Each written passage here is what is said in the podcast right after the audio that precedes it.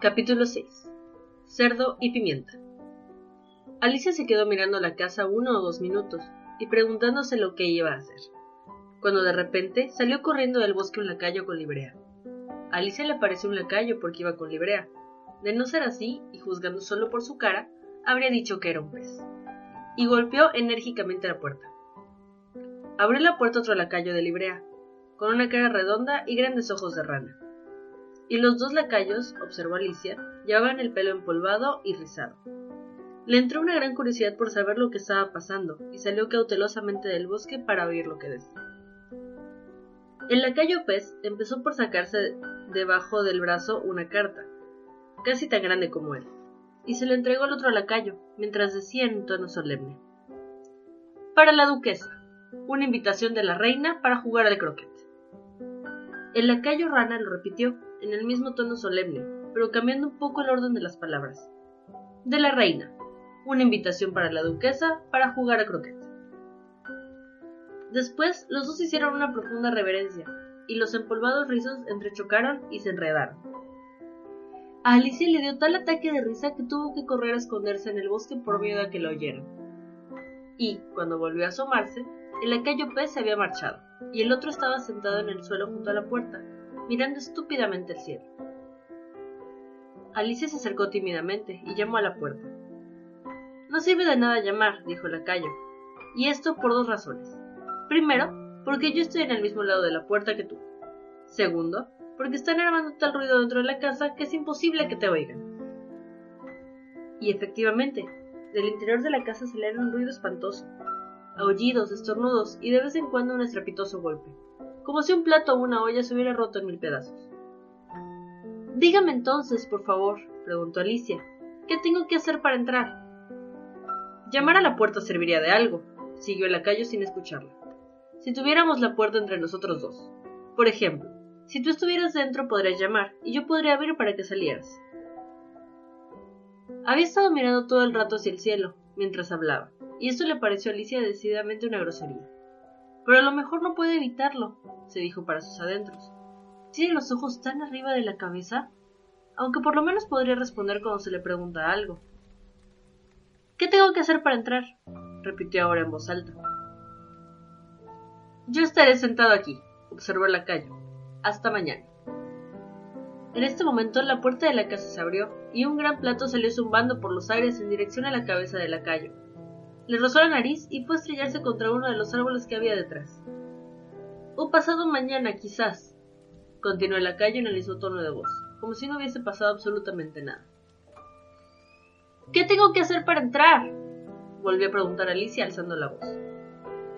¿Pero tienes realmente que entrar? dijo el lacayo. Eso es lo primero que hay que aclarar, ¿sabes? Era la pura verdad, pero a Alicia no le gustó nada que se lo dijera.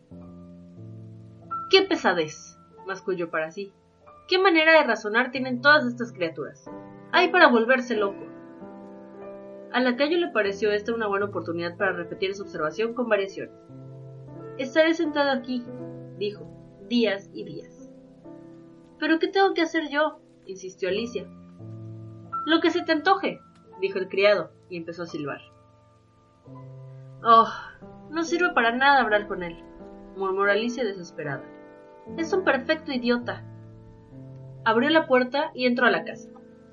La puerta daba directamente a una gran cocina, que estaba completamente llena de humo. En el centro estaba la duquesa, sentada sobre un taburete de tres patas y con un bebé en los brazos.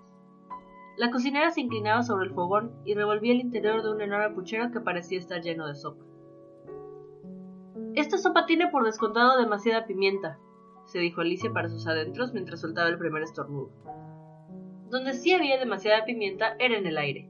Incluso la duquesa estornudaba de vez en cuando y el bebé estornudaba y aullaba alternativamente, sin un momento de respiro.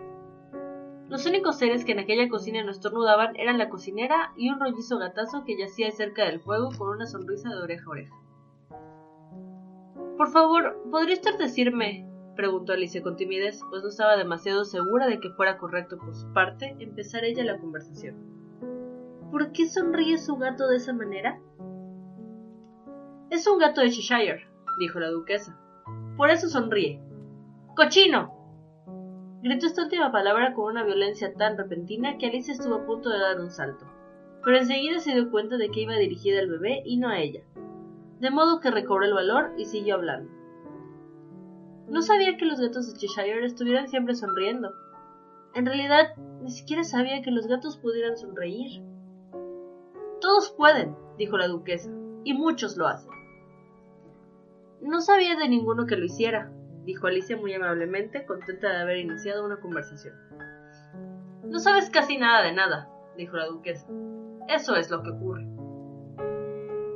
A Alicia no le gustó ni pizca el tono de la observación, y decidió que sería oportuno cambiar de tema. Mientras estaba pensando qué tema elegir, la cocinera apartó la olla de la sopa del fuego y comenzó a lanzar todo lo que caía en sus manos contra la duquesa y el bebé. Primero, los hierros del hogar, después una lluvia de cacharros, platos y fuentes. La duquesa le dio señales de enterarse, ni siquiera cuando los proyectiles le alcanzaban y el bebé berreaba ya con tanta fuerza que era imposible saber si los golpes le dolían o no. Oh, por favor, tenga usted cuidado con lo que hace, gritó Alicia mientras saltaba asustadísima para esquivar los proyectiles. Le va a arrancar su preciosa nariz, añadió al ver que el caldero extraordinariamente grande volaba muy cerca de la cara de la duquesa. Si cada uno se ocupara de sus propios asuntos, dijo la duquesa en un gruñido, el mundo giraría mucho mejor y con menos pérdida de tiempo. Lo cual no supondría ninguna ventaja, intervino Alicia muy contenta de que se presentara una oportunidad de hacer gala de sus conocimientos. Si la Tierra girase más a prisa, imagina usted el lío que se armaría con el día y la noche. Ya sabe que la Tierra tarda 24 horas en ejecutar un giro completo sobre su propio eje. Hablando de ejecutar, interrumpió la duquesa, que le corten la cabeza. Alicia miró a la cocinera con ansiedad, para ver si se disponía a hacer algo parecido. Pero la cocinera estaba muy ocupada revolviendo la sopa y no parecía prestar oídos a la conversación, de modo que Alicia se animó a proseguir con su lección. Veinticuatro horas, creo. ¿O son doce? Yo... Tú vas a dejar de fastidiarme, dijo la duquesa. Nunca he soportado los cálculos y empezó a mecer nuevamente al niño mientras le cantaba una especie de nana y al final de cada verso propinaba al pequeño una fuerte sacudida. Grítale y zurra al niñito si se pone a estornudar, porque lo hace bendito solo para fastidiar. Cuando comenzó la segunda estrofa, la duquesa lanzó al niño al aire, recogiéndolo luego al caer, y con tal violencia que la criatura gritaba de voz en cuello. Alicia apenas podía distinguir las palabras.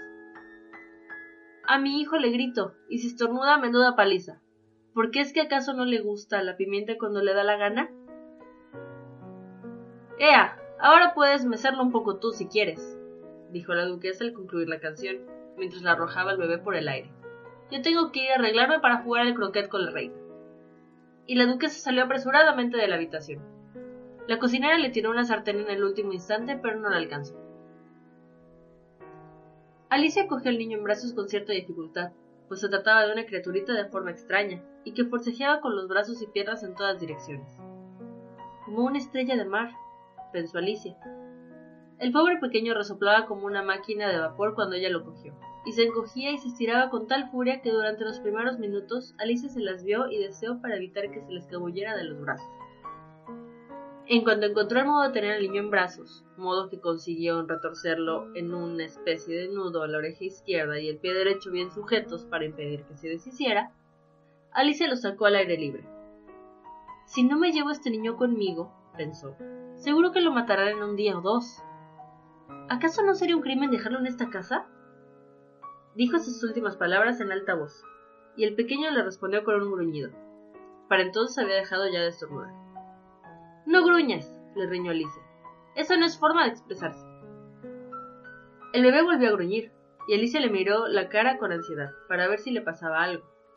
No había duda de que tenía una nariz muy respingona, mucho más parecida a un hocico que a una verdadera nariz.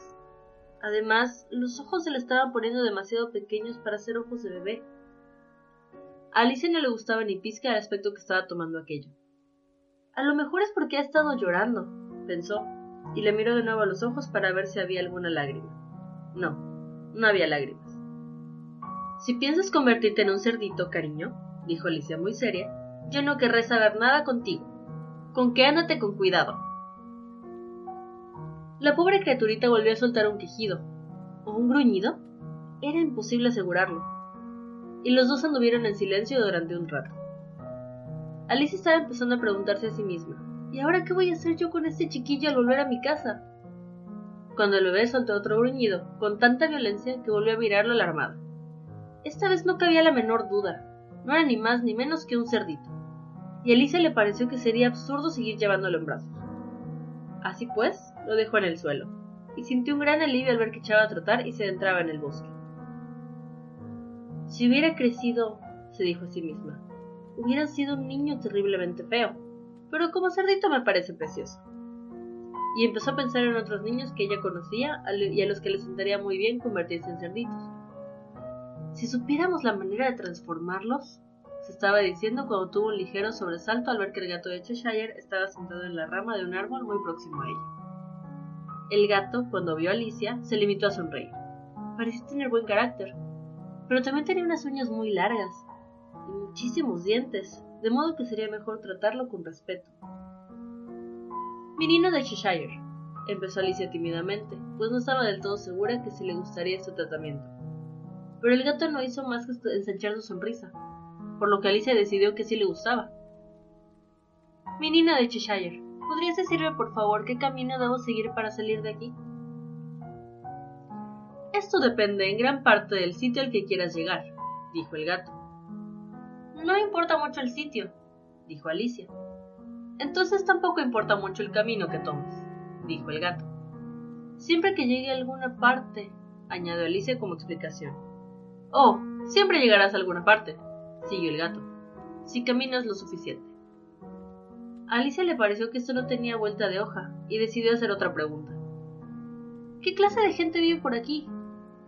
En esta dirección, dijo el gato haciendo un gesto con la pata derecha, vive un sombrerero. Y en esta dirección, e hizo un gesto con la otra pata, vive una liebre de marzo.